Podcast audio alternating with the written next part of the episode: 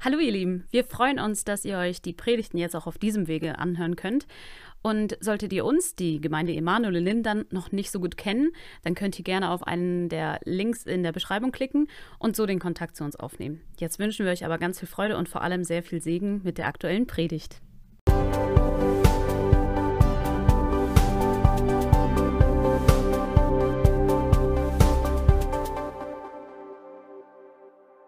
Ja, guten Morgen auf meiner Seite. Wow, ziemlich voll heute hier. Schön, dass du da bist und dass du heute hier bist, um Gottes Wort zu hören. Und bin zutiefst überzeugt, dass das Wort Gottes Kraft hat. Kraft hat, dein und mein Leben heute ein Stück zu verändern. Ich bin entschieden, so lautet die Predigtserie in diesem Monat, den Auftakt hat ja Henry gegeben in seiner Predigt. Der Titel war Leben und Sterben als Christ. In einer sehr berührenden Weise hat er uns anhand des Lebens seiner verstorbenen Frau uns einige Wahrheiten vor Augen geführt. Ihr Lebensmotto war, Marina, Christus ist mein Leben und Sterben ist mein Gewinn. Und das zeigte sich in vielen Facetten ihres Lebens. Sie hat uns einiges erzählt im Berufsleben und so weiter. Und die Frage, die an uns richtete, war, hast du diese Entscheidung für Jesus zu 100 Prozent getroffen?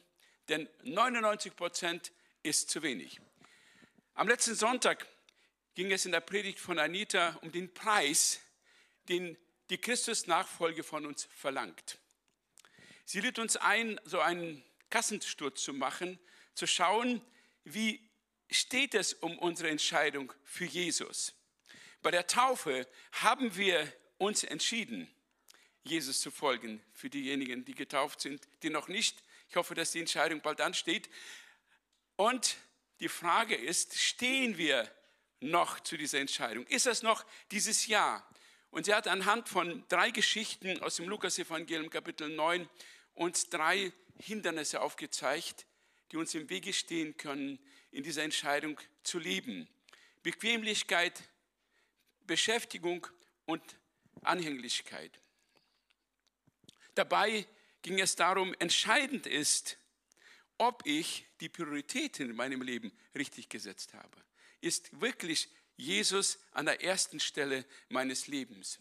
Und dann war der Abschluss diese Geschichte zu diesem Lied, ich bin entschieden, Jesus zu folgen. Ich glaube, alle, die dabei waren, das ging uns unter die Haut. Dieser Christ in Indien, der sein Leben Gott gegeben hat, seine Familie auch vor die Frage gestellt ist, willst du Jesus folgen oder du wirst, deine Familie wird umgebracht. Und dann passiert es tatsächlich. Er hat selbst sein Leben Jesus geweiht und ist dann demzufolge auch ermordet worden. Aber dann entstand eine Erweckung. Die Frage ist, muss ich mich denn überhaupt entscheiden? Wer sagt mir, dass ich mich entscheiden muss? was ist, ähm, wenn ich gar nicht will? Ist doch meine Sache, ob ich mich entscheide oder nicht. Und das andere Argument könnte sein, ich habe mich doch schon entschieden. Warum ständig dieses Reden von Entscheidung, Entscheidung, Entscheidung? Ich habe mich doch entschieden. Das Ding ist, wir sprechen Worte und die Worte haben Kraft. Und wir treffen in unserem Herzen viele Entscheidungen, den ganzen Tag hindurch. Anita hat uns erzählt, dass wir jeden Tag 20.000 Entscheidungen treffen müssen. Und die kleinen Entscheidungen, die wir am Tag treffen, bestimmen letztendlich unser Schicksal. Deswegen ist es schon wichtig, uns mit der Frage, wie entscheide ich mich? Wie steht es um meine Entscheidung, immer wieder neu auseinandersetzen. Jesus sagt, denn aufgrund deiner Worte wirst du freigesprochen und aufgrund deiner Worte wirst du verurteilt werden. Das heißt, die Worte, die ich in meinem Herzen spreche, nicht mal ausgesprochene Worte, entscheiden über mein Leben. Falsche Entscheidungen können unser Leben zerstören und gute Entscheidungen können großen Segen über unser Leben geben. Und was ist, wenn ich mich nicht entscheide? Menschen, die sich nicht entscheiden, machen einen Spagat. Da ist das Nein und da ist das Ja und irgendwann wird es immer weiter und das wird dich zerreißen. Der Titel meiner Predigt heute lautet, schon gehört, ich bin entschieden, mich von toten Werken zu trennen. Und die Textpassage ist im Hebräerbrief zu finden, Kapitel 6, Vers 1. Darum wollen wir beiseite lassen, was man zuerst von Christus verkündigen muss und uns dem Vollkommenen zuwenden. Wir wollen nicht noch einmal den Grund legen mit der Abkehr von toten Werken und dem Glauben an Gott. Also der Hebräerbrief äh, ist eine ziemlich anspruchsvolle Lektüre. Ich weiß nicht, wer sich damit auseinandergesetzt hat. Schon High Level.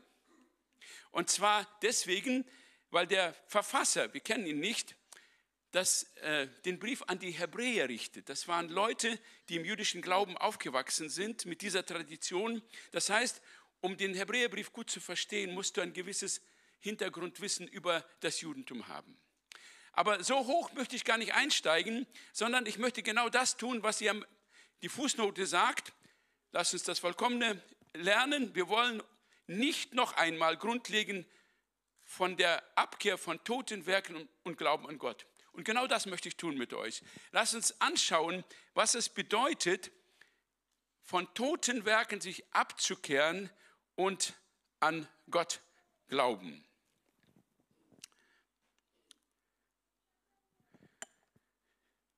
Die Grundentscheidungen sind Fundamente in unserem Leben. Und die Grundentscheidung Abkehr von toten Werken und Glaube an Gott ist eine fundamentale Entscheidung in unserem Leben. Und wenn sie nicht richtig steht, dann kann es schiefgehen. Also eine doppelte Entscheidung. Die erste ist, ich entscheide mich gegen die tote Werke und ich entscheide mich für den Glauben an Gott. Beides zusammen geht nicht. Heute geht es um das Thema Abkehr von toten Werken. Und ich habe ein paar Fragen mitgebracht, um das Thema so ein bisschen aufzudröseln. Die erste Frage ist, was ist mit toten Werken überhaupt gemeint? Was sind tote Werke? Die zweite Frage, können Werke auch leben?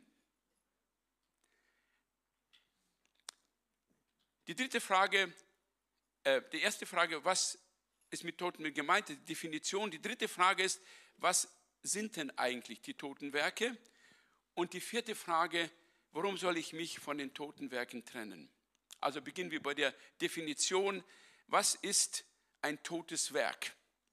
Der Begriff Werk kommt vom Verb arbeiten oder tätig sein. Das heißt, äh, es geht zunächst einmal um eine Arbeit, um eine Tätigkeit. Das ist ein Werk. Aber im weiteren Sinne ist das Ergebnis der Arbeit gemeint, das Werk, das Produkt meiner Tätigkeit. Das kann man sehr schön am Schöpfungsbericht erkennen, was dieser Begriff bedeutet. Und zwar heißt es ja am Ende des Schöpfungsberichtes, und Gott hatte am siebten Tag sein Werk vollendet, das er gemacht hatte. Und er ruhte am siebten Tag von seinem ganzen Werk, das er gemacht hat. Im ersten Teil wird das Ergebnis des Werkes Gottes, die Schöpfung beschrieben. Er hatte also sein Werk vollendet und am siebten Tag ruhte er eben von seiner Arbeit, von der Tätigkeit. Später in der Bibel werden uns viele Werke Gottes vorgestellt. Gott war nicht untätig in der Geschichte, sondern er wirkte permanent etwas. Und das heißt im Römerbrief 1, Vers 20, dass an den Werken Gottes wir ihn erkennen können. Seit Erschaffung der Welt wird nämlich sein unsichtbare, seine unsichtbare Wirklichkeit an den Werken der Schöpfung mit der Vernunft wahrgenommen. Seine ewige Macht und Gottheit. Das heißt, wir können an den Werken Gottes den Fingerabdruck Gottes erkennen. Allerdings hörte Gott mit den Werken nicht auf, als er die Welt erschuf, sondern er bezeugte sich weiterhin, zum Beispiel in Christus. Christus ist das vollkommene Werk Gottes. Hier offenbarte sich Gott komplett, aber dann auch noch durch den Heiligen Geist. In der deutschen Übersetzung heißt es ja Apostelgeschichte, aber eigentlich heißt es anders. Die russische Übersetzung sagt das genauer. Es heißt, die Taten der Apostel. Hier werden die Werke des Heiligen Geistes beschrieben, die der Geist Gottes eben in der ersten Gemeinde wirkte. Gottes Werke haben ewigen Bestand. Sie werden nie vergehen. Steht in Psalm 1. Äh, Chronik 16, Vers 30, erhebt vor ihm, erbebt vor ihm alle Welt. Der Erdkreis steht fest und wankt nicht. Gottes Werke haben Bestand. Gottes Werke bleiben ewig. Aber dann redet die Bibel auch von den Menschenwerken. Ähm, und zwar haben wir schon gelesen oder gehört, die Taten der Apostel. Die haben durch den Geist gewirkt, Apostel, Menschen, Werke Gottes gewirkt.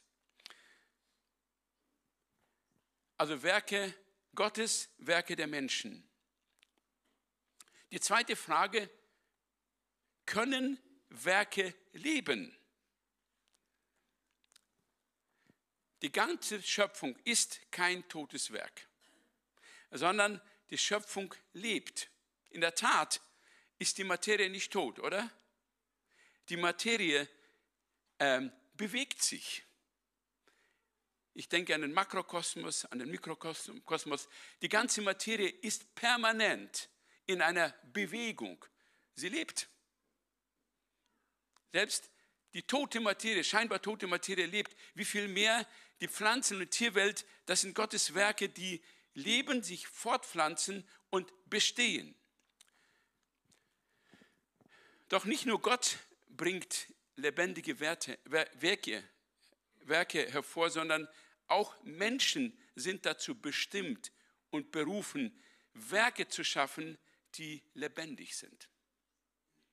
Werke zu schaffen, die lebendig sind. Im Buch der Offenbarung finden wir folgende Passage. Glückselig sind die Toten, die im Herrn sterben, von nun an. Ja, spricht der Geist, sie sollen ruhen von ihren Mühen, ihre Werke aber folgen ihnen nach. Sie ruhen von ihren Mühen, aber die Werke folgen ihnen nach. Erinnert so an den Schöpfungsbericht. Sechs Tage hatte Gott seine Werke getan und am siebten Tag ruhte er. Und das ist auch unsere Bestimmung, Werke zu tun und eines Tages zur Ruhe kommen.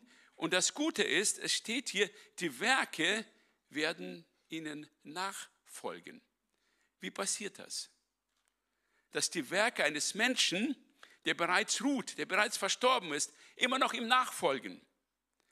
Das sind die guten Werke, die der Mensch vollbracht hat und die in den Leben anderer Menschen weiterleben. Wir haben von Marina gehört, ein Zeugnis, ein gewaltiges Zeugnis. Sie hatte Werke hinterlassen, die immer noch wirken in dem Leben ihrer Kinder und derer, die sie gekannt haben. Die Werke Gottes, die wir tun, haben einen ewigen Bestand. Und eines Tages werden wir die Summe dieser Werke vor Gott sehen und ernten dürfen die Früchte dieser Werke. Und nun geht es um die toten Werke. Was sind tote Werke?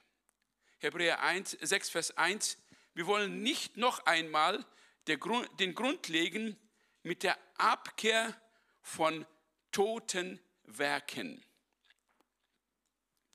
Also wir sehen, auf der anderen Seite sind das die toten Werke und auf der anderen Seite ist, ist der Glaube an Gott. Das heißt, das sind Gegensätze.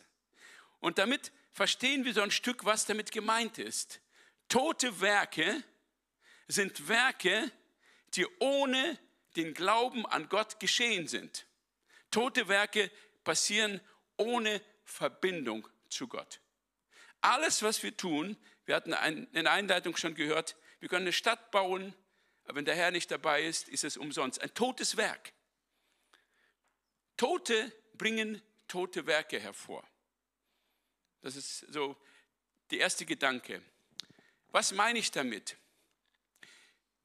Die meisten werden die Geschichte von dem Vater mit den beiden Söhnen und dem verlorenen Sohn kennen, der das Haus des Vaters verlassen hatte.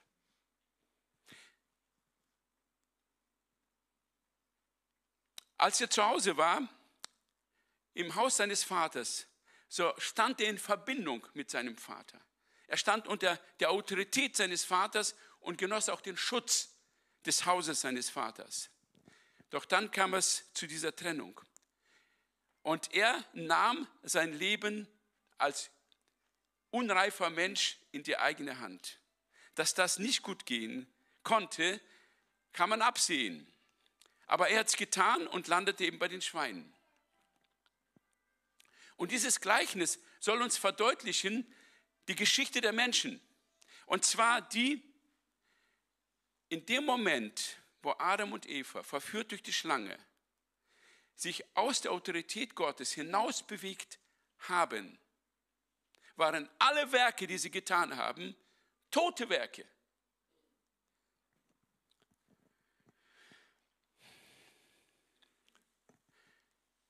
Als der Vater den verlorenen Sohn wieder in die Arme nimmt und ihn begrüßt, ist sein Bruder sauer.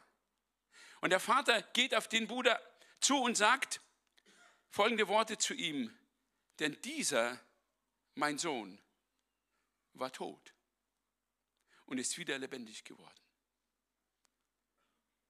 In dem Moment, wo er das Haus des Vaters verließ, war ein Toter. Nicht physisch, aber seine Beziehung, seine Anbindung an Gott ist gestorben. Und das ist ja ein Bild hier auch auf die Geschichte des Sündenfalls. Der Mensch ist in der Trennung von Gott ein toter Mensch und ein Toter bringt tote Werke hervor. Nun ist die Frage, was sind diese tote Werke? Tote Werke sind solche, die in einer inneren Haltung der Rebellion, der inneren Haltung der Unabhängigkeit von Gott getan werden. Und ich möchte drei verschiedene Arten von toten Werke jetzt euch vorstellen. Es heißt ja tote Werke in Mehrzahl. Es gibt also verschiedene. Und das erste, die erste Art von toten Werken, das ist die Unmoral. Wir haben bei der Geschichte von dem verlorenen Sohn es gesehen. In dem Moment, wo er das Haus des Vaters verließ, fiel er in Unmoral. Falsche Freunde, Partys, Vergnügen, Mädchen aufreißen. Und die Frucht dieser toten Werke war sofort zu sehen. Er landete eben in der Gasse, in der Gosse. Jeder Fehlentscheidung kommt eine Folge und das war die Folge. Aber es gibt auch andere tote Werke. Wir haben eine andere Geschichte ganz am Anfang der Bibel, von einem Menschen, der tote Werke tat und seine Familie auch. Es ist kein. Wie der verlorene Sohn hat er auch das Angesicht Gottes verlassen. Es heißt, ähm, er ging weg vor dem Angesicht des Herrn und wohnte im Land nordöstlich von Edam. Das heißt, er lebte in einer Distanz zu Gott. Aber er tat recht gute Sachen. Konnte man gar nicht denken. Vorhin hat er seinen Bruder ermordet, aber dann geht er in dieses Land Nord und er macht gute Sachen.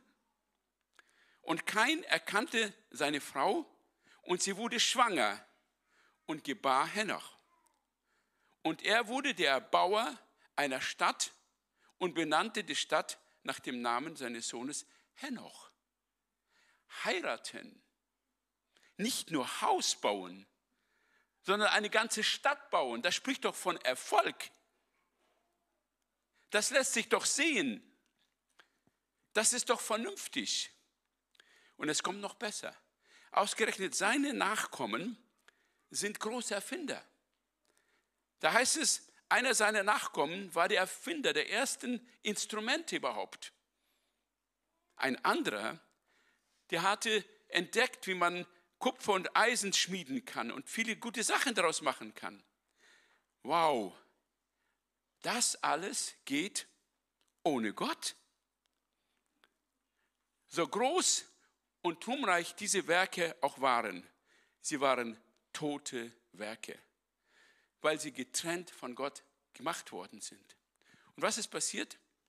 Es dauerte nicht lange und so gingen alle diese Erschaffer dieser toten Werke zusammen mit ihren toten Werken unter in den Fluten wie die Titanic. Nichts ist stehen geblieben.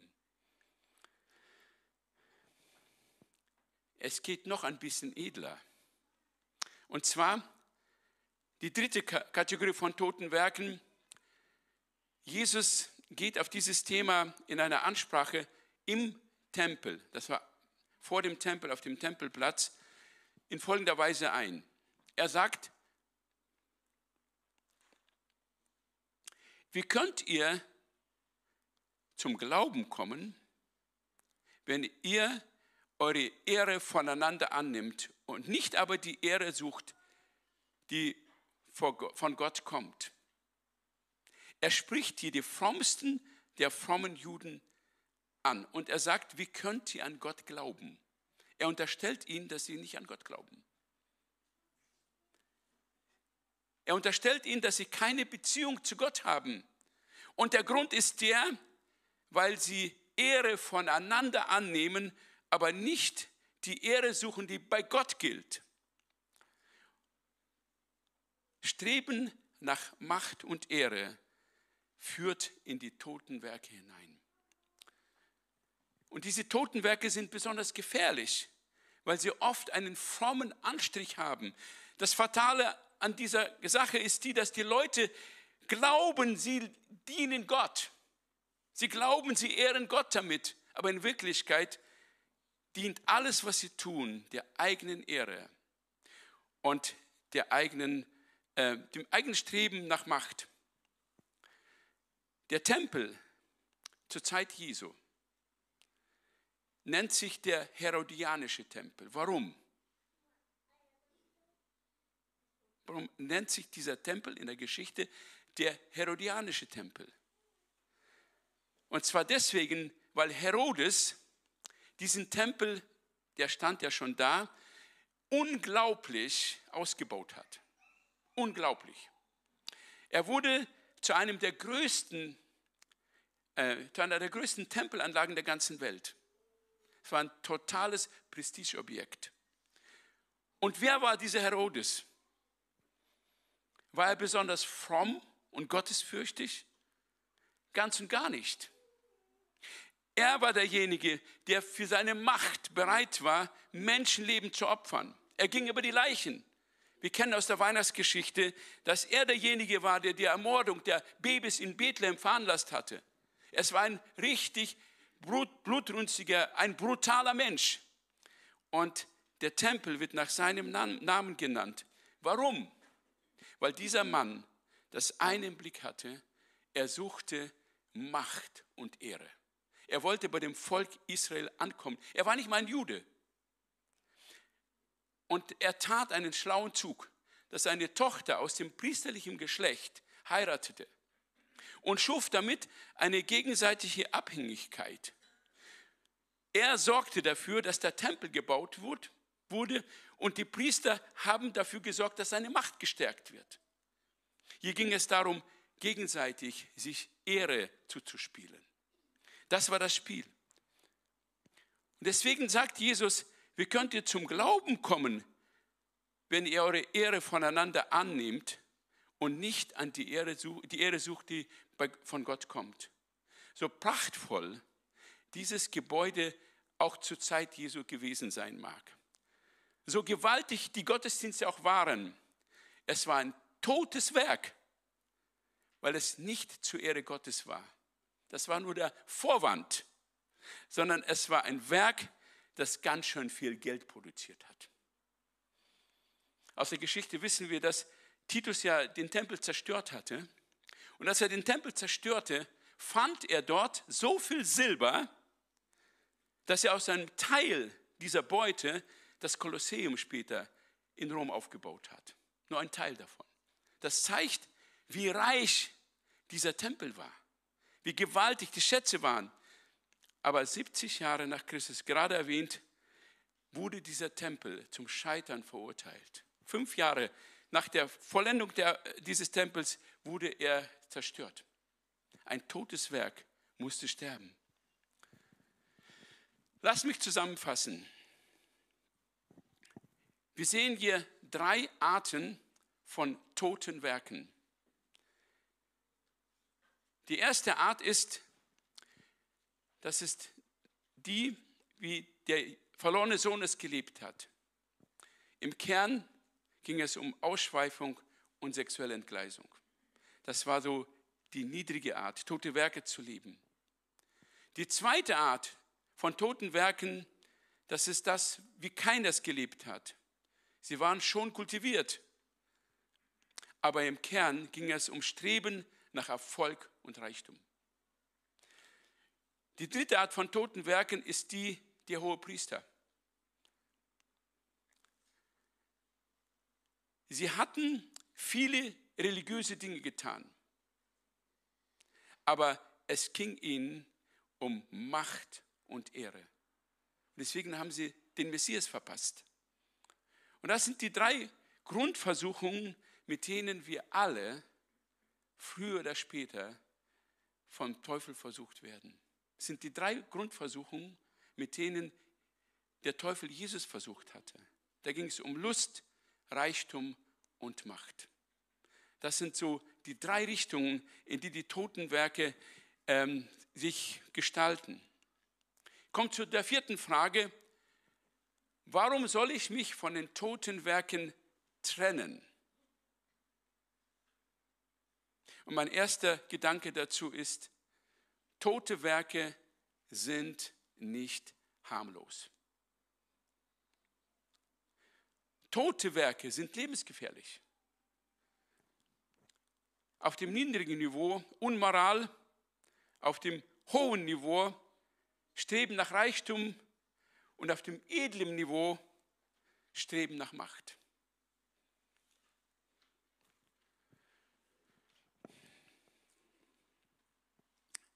Manche scheitern durch diese tote Werke offensichtlich. Das Scheitern des verlorenen Sohnes war offensichtlich. Das kann man erkennen. Jemand landet der Gosse. Er verwirkt sein Leben, rutscht hinab.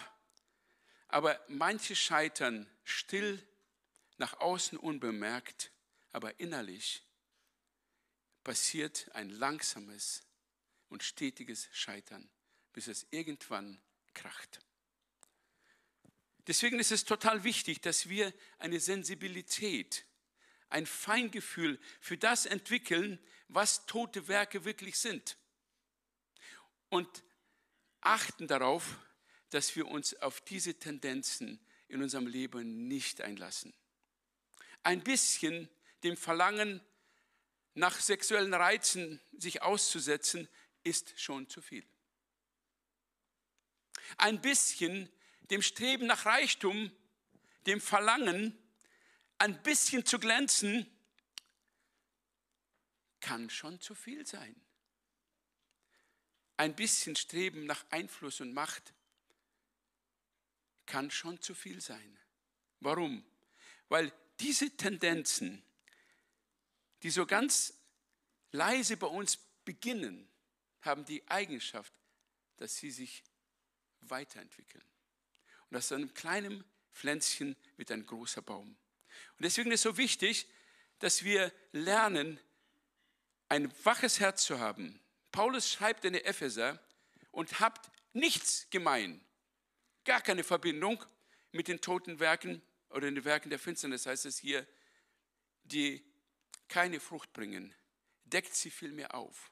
Das heißt, es ist wichtig, dass wir uns mit dem Thema auseinandersetzen. Und diese Predigt soll dazu dienen, die toten Werke aufzudecken, klar zu machen, was diese toten Werke sind.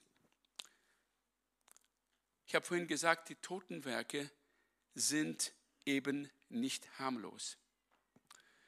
Außerdem, wenn ich toten Werken nachgehe, verpasse ich die guten Werke. Ich habe am Anfang gesprochen von den guten Werken, die Gott bereitet hat, vorbereitet hat, damit wir sie erfüllen. Und wenn ich ein totes Werk tue, kann ich nicht gleichzeitig das gute Werk tun. Werke, die Leben hervorbringen. Werke, die andere Menschen segnen. Werke, die uns nachfolgen werden, selbst dann, wenn wir verstorben sind. Werke, die in der Ewigkeit Bedeutung haben. Werke, die ewig leben. All diese Werke können wir verpassen, wenn wir uns den toten Werken hingegeben haben. Lass mich zusammenfassen.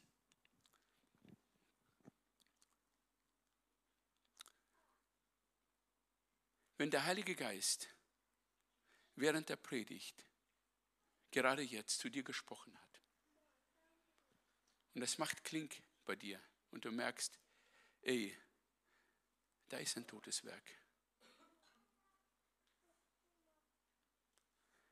Vielleicht etwas, was du gewohnheitsmäßig tust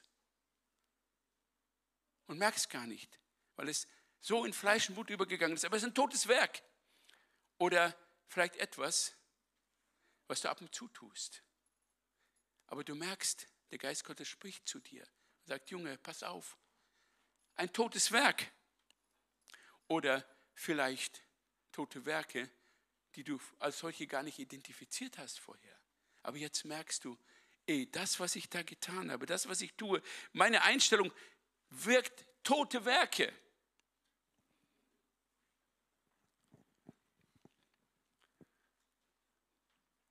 Lass mich ein paar Dinge kurz nennen.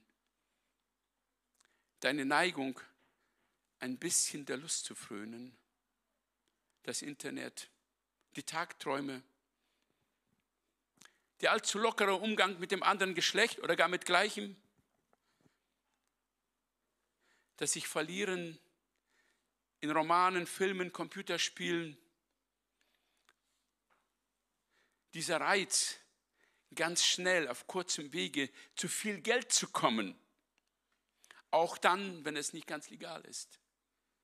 Schwarzarbeit oder sowas. Dieser schräge, neidische Blick auf den Schlitten, den der Nachbar fährt, oder auf das Haus, das du dir gar nicht leisten kannst. Oder das Gefühl, ich komme nicht gut genug an bei den anderen ich muss dagegen was unternehmen. Jeder soll sehen, was für ein toller Mann, was für eine tolle Frau ich bin. Oder der Gedanke, ich bin doch etwas besser als die anderen. Wir sehen, tote Werke haben viele Facetten. Und die Macht der Finsternis ist unglaublich kreativ, wenn es darum geht, uns, was die tote Werke anbetrifft, auf den Leim zu führen. Die Überschrift der Predigt lautet, ich bin entschieden. Nicht nur ich habe mich entschieden, sondern ich bin entschieden, mich von toten Werken zu trennen. Und das ist die Botschaft. Und meine Frage ganz konkret an dich gerade jetzt ist, bist du entschieden? Bist du entschieden?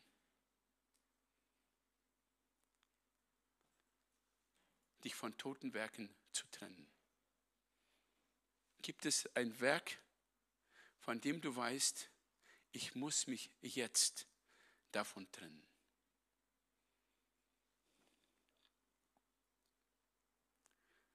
dann lade ich dich ein, folge dem Wirken des Heiligen Geistes in deinem Herzen.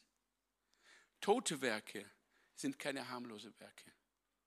Tote Werke sind lebensgefährlich. Tote Werke töten dich. Entweder du tötest das tote Werk oder das tote Werk tötet dich.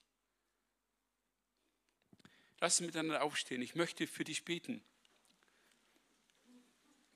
Heiliger Geist, ich danke dir dass du heute Morgen hier wirkst in dieser Versammlung, schon den ganzen Gottesdienst hindurch. Ich danke dir für das Wehen deines Geistes.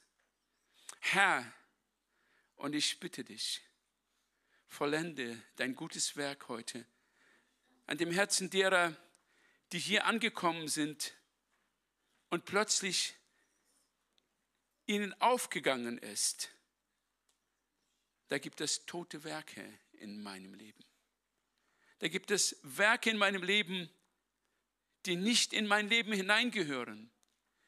Sie geschehen ohne die Verbindung zu Gott. Sie entstehen in einer Haltung abseits von Gott. Sie entstehen aus dem Menschlichen heraus.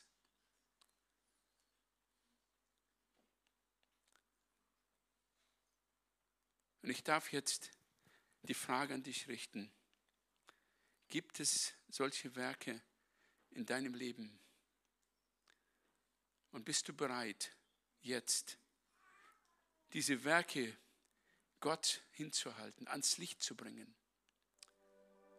Bist du bereit, bist du entschieden, dich von diesen toten Werken zu trennen, zu sagen, nein, das soll nicht hinfort Bestand meines Alltags, Bestand meines Lebens sein, dann triff diese Entscheidung, du deine Hand jetzt zu Gott hinhebst und sagst, hier, ich bin hier und das sind hier meine toten Werke, von denen ich mich gerade jetzt trennen möchte. Ist jemand da, der diese Entscheidung jetzt für sich treffen möchte? Dann hebe deine Hand. Zeig es Gott. Ist noch jemand da? der weiß, ich muss mich von bestimmten Werken trennen. Ich entscheide mich. Ich entscheide mich. Ist noch jemand da? Tu das vor Gott. Und du wirst sehen, wie Neues in dein Leben hineinkommt. Du wirst sehen, wie der Geist Gottes in dir zu wirken beginnt. Denn die toten Werke haben bei dir den Fluss des Heiligen Geistes versperrt oder verengt. Da kommt nicht mehr viel an weil dazwischen die toten Werke stehen. Und Gott will dich erfüllen mit der Kraft des Heiligen Geistes. Gott will dich durchdringen mit seiner Herrlichkeit. Er will dich befähigen, gute Werke zu tun. Erhebe deine Hand und sag, ich will's nicht. Ich will's nicht. Ich entscheide mich dagegen. Und ich danke dir, Vater im Himmel, dass du gerade jetzt wirkst durch die Kraft des Heiligen Geistes. Und ich danke dir, Vater im Himmel, dass du gerade jetzt die Gnade schenkst, diese Entscheidung festzumachen. Ich entscheide mich gegen die toten Werke in meinem Leben. Ich entscheide mich, diese Werke aus meinem Leben rauszuschmeißen. Ich entscheide mich gegen jede Art von tote Werke, selbst wenn sie in Tendenz bei mir zu suchen sind, zu finden sind. Ich bitte dich, Geist Gottes, schenk Gnade. Schenk Gnade. Schenk Reinigung durch dein Blut. Danke, Jesus, dass dein Blut uns reinigt, uns wäscht von aller Unreinheit. Und ich danke dir, Jesus, dass es jetzt gerade geschieht. Und ich bitte dich, dass du durch den Heiligen Geist diese Entscheidung jetzt besiegelst, Herr. Und ich danke dir, dass es bergauf gehen wird in jedem dieser Leben, die gerade jetzt entschieden haben, ich will, ich will im Namen Jesus. Amen.